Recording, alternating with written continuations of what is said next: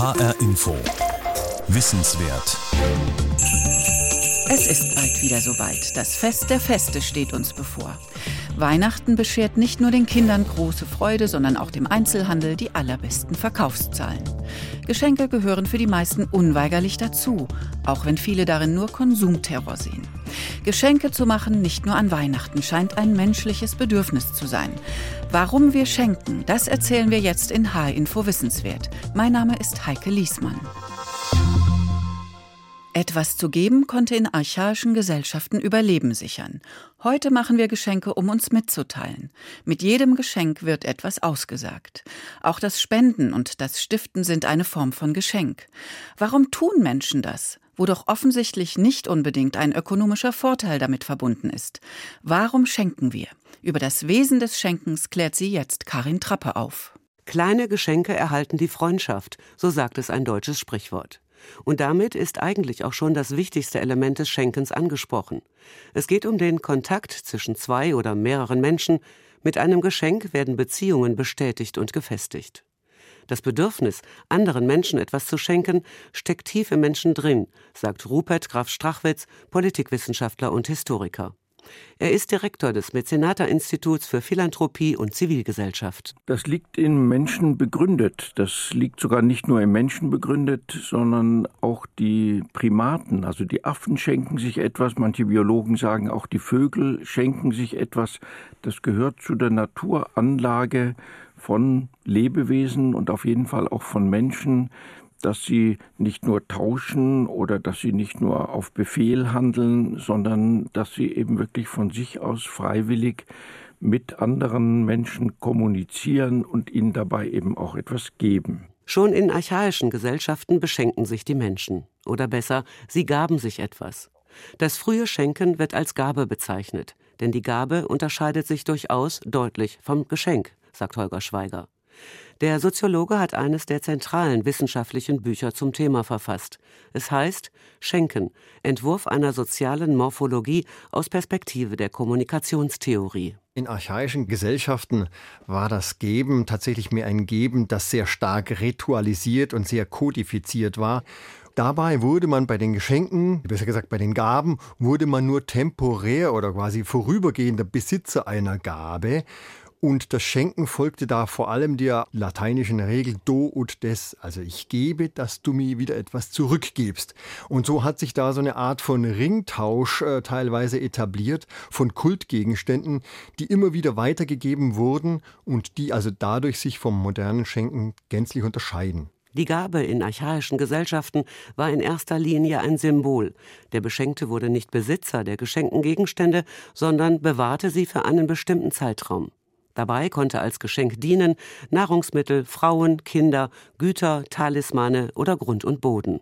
Man war nur temporär Besitzer von so symbolischen Gaben, die in Wirklichkeit also wirklich nur das Symbol weitergetragen haben, um die Beziehung aufrechtzuerhalten, um die Beziehung fortzupflegen. Und dabei handelt es eben sich um symbolische Gaben und nicht um in Anführungszeichen echte Geschenke, wie sie bei uns heutzutage üblich sind.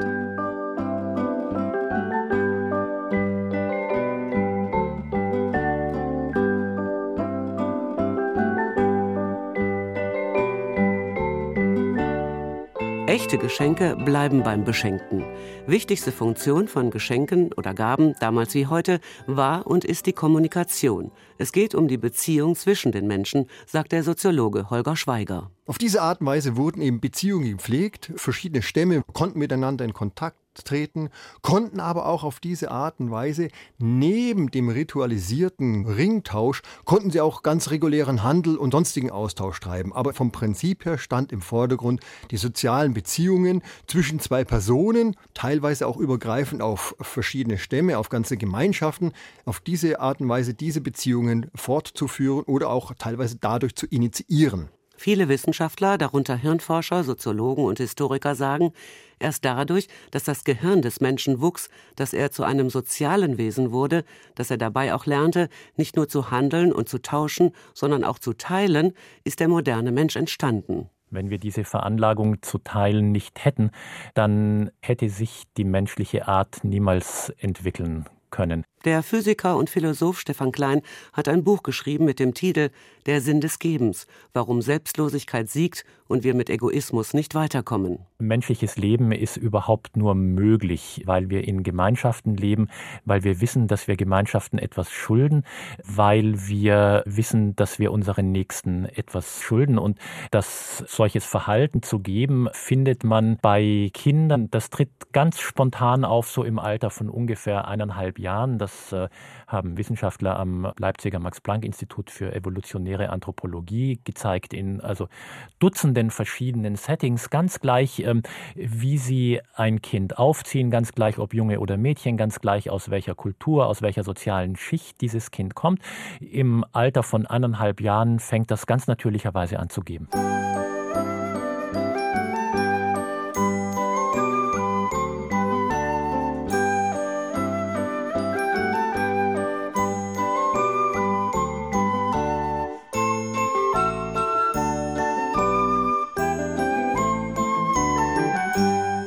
Schenken oder geben ist also ein menschlicher Zug, eine natürliche Veranlagung. Es steckt im Menschen drin. Im Beginn war das Geben und Teilen ein Abkommen über längere Zeiträume. Früher oder später würde es sich als lebensrettend erweisen. Und so hat sich das Schenken in allen Kulturkreisen etabliert, natürlich mit unterschiedlichen Traditionen und Ritualen. Während man beim Kauf einer Ware oder beim Tausch abschließend keine weiteren Verpflichtungen hat, bekräftigt ein Geschenk die Beziehung zwischen den Menschen. Und damit ist Schenken Kommunikation, sagt der Soziologe Holger Schweiger. Man versucht einfach mit dem Geschenk immer etwas auszudrücken. Es ist zunächst einmal ganz banal, aber nichtsdestoweniger sehr wertvoll. Es handelt sich dabei um eine Kommunikation der Liebe. Also man möchte Emotionen, Sympathie dadurch ausdrücken und man möchte dem anderen gleich wie in, in den traditionalen Gesellschaften schlichtweg mit in, in Verbund bleiben, mit ihnen soziale Beziehungen knüpfen und auf die Art des Schenkens als soziale Kommunikation ihnen ihm gegenüber ausdrücken. Ich hab dich gern, ich hab dich lieb, ich schätze dich, ich schätze dich als Mensch, mit dir möchte ich zusammenbleiben. Ein Trugschluss ist es jedoch zu glauben, das Schenken geschehe edelmütig und uneigennützig. Die sogenannte reine Gabe, das sagt die Forschung, gibt es eigentlich nicht. Also die Gaben oder die Geschenke, die nur zur Freude des anderen da sind. Und das Wort Kommunikation sagt es ja auch schon. Meistens wird bei einem Geschenk eine Reaktion, ein Gegengeschenk erwartet. Also es gibt keine reine Gabe, es ist immer etwas damit verbunden, immer eine Hoffnung auf eine Erwiderung, immer eine Hoffnung auf eine Antwort. Und das lässt sich eben auch mit dem kommunikationstheoretischen Ansatz leicht erklären. Wenn man eine andere Art der Kommunikation zum Beispiel nimmt, nehmen wir mal die gesprochene Art und Weise. Wenn ich etwas sage oder wenn ich eine Frage stelle, antwortet mir der andere. Er fühlt sich in der Pflicht, mir zu antworten, er antwortet. Das ist immer ein Wechselspiel zwischen Frage und Antwort. Also dieses sogenannte Turn-Taking, Rede und Antwort. Und das ist eben beim Geschenken auch. Im Gegensatz zum gesprochenen Wort aber ist bei dem Geschenk, bei dem ein Gegenstand den Besitzer wechselt, am Ende auch etwas sichtbar. Das Geschenk bleibt erhalten und kann auch die Zeit überdauern. Worte sind schlichtweg flüchtig. Das Geschenk hingegen bleibt. Und es kann mit seiner Information, die dadurch übertragen wurde, Schatz, ich hab dich lieb oder mein lieber Nachbar, ich schätze dich sehr, diese Information wird immer wieder ins Gedächtnis gerufen und wird immer wiederholt, selbst in Abwesenheit des Schenkers. Aber gleichzeitig wird mittels der Materialität des Geschenks auch immer wieder daran erinnert, dadurch, dass das Geschenk schlichtweg da ist, ich bin noch eine Antwort schuldig, ich muss noch mal zurückgeben. In welcher Form auch immer. Also schlichtweg, es wird auf diese Art und Weise die Beziehung immer fortgeführt. Und das zeichnet eben das Geschenk als Kommunikationsform gegenüber anderen Formen der Kommunikation wie Worten, Blicken, Gesten oder dem reinen Verhalten schlichtweg einfach aus. Die Kommunikation mittels Geschenken kann aber auch zu einem Wettlauf führen. Von Geschenk zu Gegengeschenk zu Gegen Gegengeschenk und so weiter. Wer macht das beste, teuerste, wertvollste Geschenk? Der Warenwert an sich spielt bei einem Geschenk allerdings gar nicht einmal die bedeutende Rolle, nicht einmal das Geschenk selbst. Rupert Graf Strachwitz. Schenken tut man ja keineswegs nur Gegenstände oder Geld oder so etwas, sondern man schenkt zunächst einmal etwas von sich. Man schenkt Empathie, also früher sagte man Mitgefühl. Das ist vielleicht kein so moderner Ausdruck mehr, aber man schenkt jedenfalls von seinen eigenen Gefühlen etwas her. Man schenkt seine Reputation, man schenkt sein Wissen, sein Know-how, man schenkt seine Erfahrungen, man schenkt natürlich seine Zeit und dann eventuell auch äh, irgendwelche materiellen Werte vom Weihnachtsgeschenk für Kinder und Enkelkinder bis zu Spenden für Organisationen. Auch Stefan Klein widerspricht der Vermutung, Schenken habe einen rein ökonomischen Hintergrund, bei dem jemand hauptsächlich seinen Vorteil im Blick habe. Es gehe beim Schenken eben nicht unbedingt um Nutzen oder ökonomische Überlegungen. Naja, ich würde sagen, dass Menschen nicht nur aus ökonomischen Gründen schenken. Also selbstverständlich gibt es Geschenke in Erwartung oder in der Hoffnung auf eine Gegenleistung. Also denken Sie an die ganzen Geschenke, die Firmen ihren Geschäftspartnern machen. Aber das ist eben nicht das einzige und vielleicht noch nicht einmal das bedeutendste Motiv. Wenn Menschen anderen etwas Gutes tun, auf welche Weise auch immer, dann führt das meistens dazu, dass das lustvoll erlebt wird. Und äh, das sind Reaktionen, die man tatsächlich messen kann. Also wenn Menschen beispielsweise Geld spenden, dann sieht man in den Betroffenen die Aktivität von Hirnarealen, die genauso in Aktion treten, wenn die, weiß ich nicht, eine Tafel Schokolade essen oder guten Sex haben, also sogenannte Lustzentren. Und genau dasselbe geschieht äh, beim beim Geben auch. Wissenschaftler sprechen von dem Warm Glow, also dem warmen Gefühl, das einen umfängt, wenn man etwas schenkt. Schenken macht glücklich. Man ist Teil einer Gemeinschaft, man trägt etwas zu ihrem Gelingen bei, man knüpft Kontakte und festigt Beziehungen. Wie weit dieses Glücksgefühl gehen kann, zeigt ein Experiment, von dem Stefan Klein berichtet. Das ist ein wunderbares Experiment der kanadischen Sozialpsychologin Elizabeth Dunn, die Menschen gefragt hat, wie es ihnen heute geht. Und als Dank für ihre Antwort haben die einen Umschlag mit 50 äh, Dollar waren es, glaube ich, ähm, bekommen.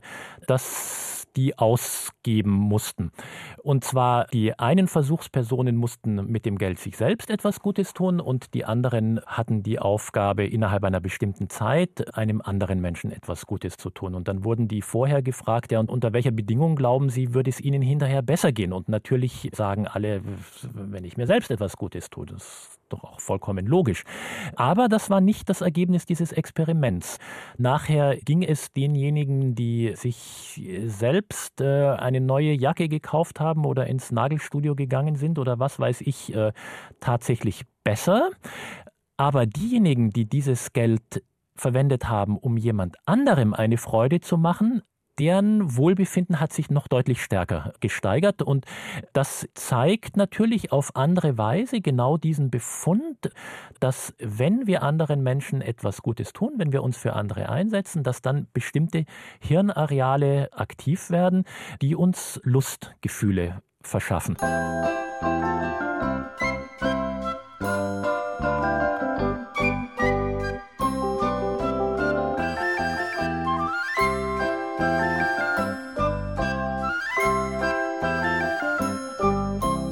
Das gute Gefühl beim Schenken gibt es aber nicht nur, wenn wir einem anderen Menschen einen Gegenstand als Geschenk überreichen, sondern auch beim Spenden und Stiften, sagt Rupert Graf Strachwitz, Vorsitzender der Stiftung Mäzenata und Direktor des gleichnamigen Forschungsinstituts. Wer schenkt oder auch zum Beispiel wer gestiftet hat, also eine Stiftung errichtet hat oder so, der spricht auch meistens davon und in solchen Formulierungen auch. Er sagt, ich fühle mich dabei gut, ich habe mich dabei gut gefühlt. Es war für mich wichtig, es war Teil meines Lebensplans und so. Also diese sogenannten intrinsischen Erfolge oder Werte spielen auf jeden Fall da auch eine Rolle. Intrinsische Erfolge meint, da kommt etwas aus dem Inneren. Beim Spenden kann man allerdings, anders als beim direkten Schenken, weder auf ein Gegengeschenk noch auf einen Dank setzen, denn das Spenden geschieht meist anonym. Und trotzdem löst es ähnliche Glücksgefühle aus. Stefan Klein. Spenden sind anonym und da bekommen Sie überhaupt nichts zurück, außer vielleicht einer kleinen Steuererstattung vom Finanzamt, wenn überhaupt. Trotzdem sind Menschen bereit zu spenden, sind sie gerade um diese Jahreszeit bereit zu spenden. Und etwas, was mir Mut macht, ist der Umstand, dass die Menschen zumindest in diesem Land, in Deutschland, zunehmend bereit sind, ihr Geld wirklich den Bedürftigsten und nicht den physisch Nächsten zu geben. Das Das Spendenaufkommen in Deutschland ist so ungefähr konstant, das steigt leicht, aber Menschen sind sehr viel mehr als noch vor 10 oder 15 Jahren bereit, mit diesem Geld zu versuchen, zur Linderung von extremer Armut oder auch von schweren Notlagen auch auf anderen Kontinenten beizutragen. Und das kann nun niemand erwarten, dass wenn Sie für ein Flüchtlingslager in Syrien oder in Uganda spenden, dass Sie da irgendetwas zurückbekommen. Das gute Gefühl stellt sich ein, aber ist das nicht auch ein bisschen wie Freikaufen von Schuld angesichts des Elends in der Welt? Rupert Graf Strachwitz. Das wird immer wieder gesagt, das ist ein ganz bekanntes Argument und ich will auch nicht ausschließen, dass das tief unten drin bei manchen Menschen eine Rolle spielt. Aber insgesamt betrachtet wäre das, glaube ich, doch zu billig. Ich glaube schon, dass die meisten Menschen, wenn sie nun mal richtig in sich hineinhören, schon auch ein echtes Gefühl verspüren. Adam Smith, der ja vor allem als Erfinder des Kapitalismus bekannt geworden ist, hat in einem anderen Buch ja sehr deutlich gesagt, jeder hat auch Gefühle für andere Menschen. Das steckt im Menschen einfach drin und die muss man manchmal auch bei sich selber wieder ausgraben. Und das führt dann zum Beispiel dazu, dass man sich mit Zeit engagiert oder dass man mit Geld oder mit Sachwerten oder so etwas dann auch was spendet. Warum Menschen spenden oder stiften, ist nicht immer klar zu definieren. Es gibt eine ganze Bandbreite von Motiven und immer sind mehrere dabei. Das reicht vom persönlichen Erleben oder der persönlichen Betroffenheit über natürlich religiöse Motive äh, bis zu ganz sachorientierten Motiven, also hier kann ich mit meiner Spende was bewirken und so weiter und so weiter. Da gibt es eine ganze Liste und was nun gerade bei jedem einzelnen Menschen die einzelne Spende ausgelöst hat, das ist ganz schwer zu sagen. Ich habe viele Gespräche mit Stiftern und Spendern geführt und habe oft gemerkt, dass gerade Stifter, die also kommen und sagen, ja, ich muss mal Steuern sparen und muss meine Nachfolge regeln und lauter solche sachlichen Argumente vorgetragen haben,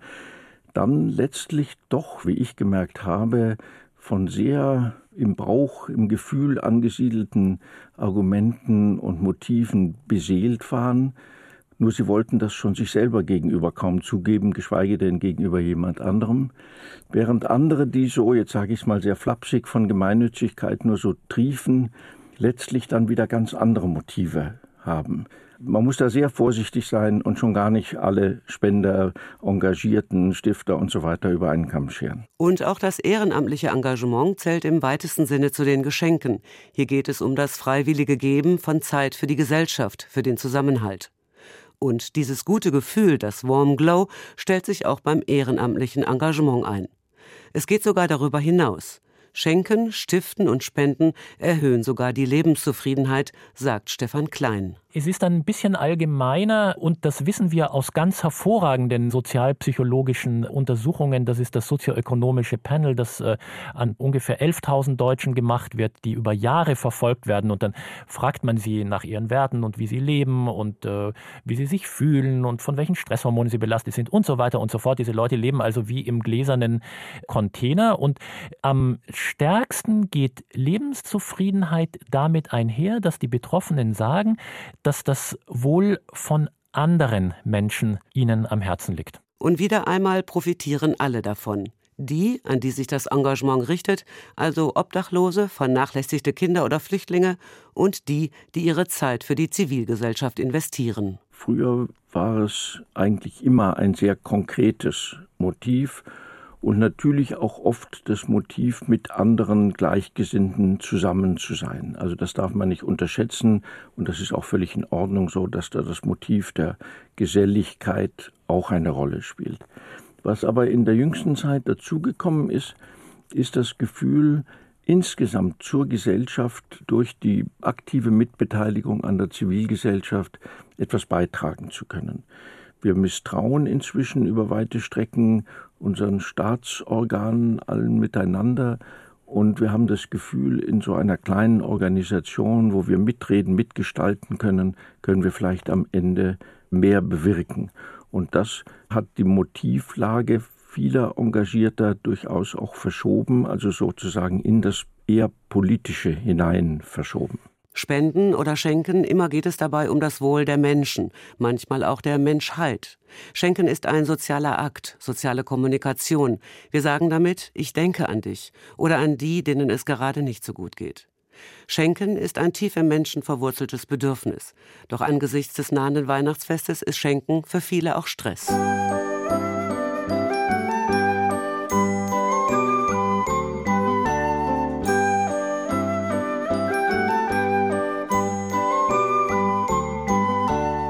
Da streifen wir stundenlang durch die Geschäfte, um für die Liebsten das passende Geschenk zu finden, durchforsten entsprechende Online-Seiten nach neuen Ideen. Um am Ende, wie viele andere auch, beim Buch zu landen. Bücher nämlich sind die häufigsten Geschenke unter dem Weihnachtsbaum. Der Buchhandel erzielt in den Monaten November und Dezember etwa ein Viertel des gesamten Jahresumsatzes. Und es spricht auch überhaupt nichts dagegen, ein Buch zu verschenken, wenn man sich vorher mit dem zu Beschenkenden wirklich auseinandergesetzt hat, sagt Holger Schweiger. Das Einfühlungsvermögen ist eigentlich für mich das A und O.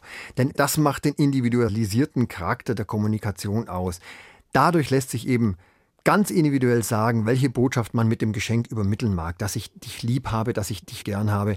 Das kann man, wie gesagt, mit Worten auch machen, aber mit dem Geschenk ist es eben nicht so flüchtig wie mit Worten. Also ich habe mit der Materialität des Geschenks eine ganz besondere Form der Kommunikation vor mir, mit der ich ganz individuell eine Botschaft an den Beschenkten senden kann.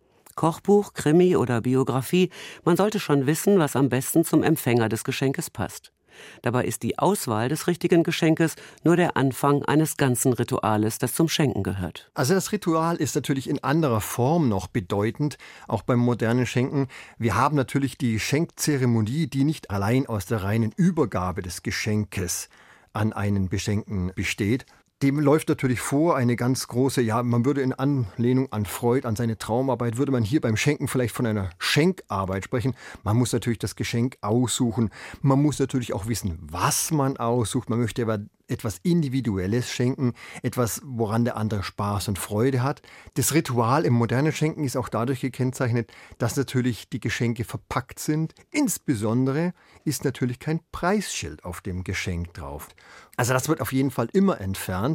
Eine Überreichungszeremonie haben wir natürlich auch. Die Geschenkübergabe ist dann auch meistens äh, begleitet von Erklärungen zum Geschenk, während es beispielsweise schon ausgepackt wird. Bestimmte Widmungen zieren das Geschenk und es ist auch besonders wichtig, dass der Schenker, wenn er das Geschenk annimmt, als eine Sache, natürlich auch symbolisch in Besitz nimmt. Also das geschieht dann auf die Weise, dass zum Beispiel der Pullover anprobiert wird oder die Kette gleich um den Hals gelegt wird oder ähnliches und die ersten Seiten des Buches gelesen werden. Was aber passiert, wenn das Geschenk nicht gefällt, wenn statt Freude und Glück beim Beschenkten Ratlosigkeit und Nichtgefallen zu erkennen sind? Eigentlich ist das in den ungeschriebenen Regeln des Schenkens nicht vorgesehen. Denn die Ablehnung eines Geschenkes wäre eine Brüskierung des Schenkenden, quasi eine Ablehnung der Beziehung. Doch es passiert, dass der Schenkende nicht immer den Geschmack des Beschenkten trifft. Statt Ablehnung ist der Umtausch ein Ausweg, ohne die Kommunikation in Frage zu stellen. Es geht tatsächlich an der Stelle dann nicht darum, dass das Geschenk zurückgewiesen wird, sondern nur die Art des Geschenkgegenstandes. Wenn also ein Geschenk nicht hundertprozentig einschlägt, also wenn die Kommunikation nicht hundertprozentig erfolgreich ist, dann tritt ein Mechanismus in Kraft. Es kommt zur Kommunikation über Kommunikation. Also es wird darüber gesprochen, wie auch in einer regulären sprachlichen Kommunikation. Wenn man sich missversteht, dann spricht man darüber. Und hier ist es beim Schenken eben auch so man macht es vielleicht jetzt nicht gerade unterm Tannenbaum, aber man spricht einfach drüber, du hast mich jetzt falsch eingeschätzt. Grün ist nicht meine Präferenzfarbe. Ich hätte gern einen roten Pullover, aber das an sich freut mich das und ich finde es toll, dass du daran gedacht hast. Die Wertschätzung des Schenkens und die Wertschätzung der Kommunikation im Geschenk, dass ich wertgeschätzt werde und dass ich vom anderen äh, geliebt werde und gemocht werde, die wird tatsächlich nicht untergraben, sondern da heißt es nur tatsächlich, der Geschenkgegenstand ist jetzt ausgerechnet nicht gerade der richtige, aber das lässt sich heilen. HR Info Wissenswert. Schenken ist ein zutiefst menschlicher und kommunikativer Akt. Geschenke sind die hübsch verpackten Stützpfeiler unserer Gesellschaft. Karin Trappe hat uns erklärt, was da gerade bewusst und unbewusst vor sich geht, wenn wir im weihnachtlichen Countdown nicht einfach entnervt aufgeben, sondern bis zuletzt die passenden Geschenke suchen. So gesehen freue ich mich jetzt doch, die 465 Euro auszugeben, die durchschnittlich jede und jeder von uns für Weihnachtsgeschenke investiert. Und natürlich freue ich mich auf die vielen Botschaften. Botschaften. Das war H-Info Wissenswert. Diese Sendung finden Sie als Podcast auf hinforadio.de und in der ARD Audiothek. Mein Name ist Heike Liesmann.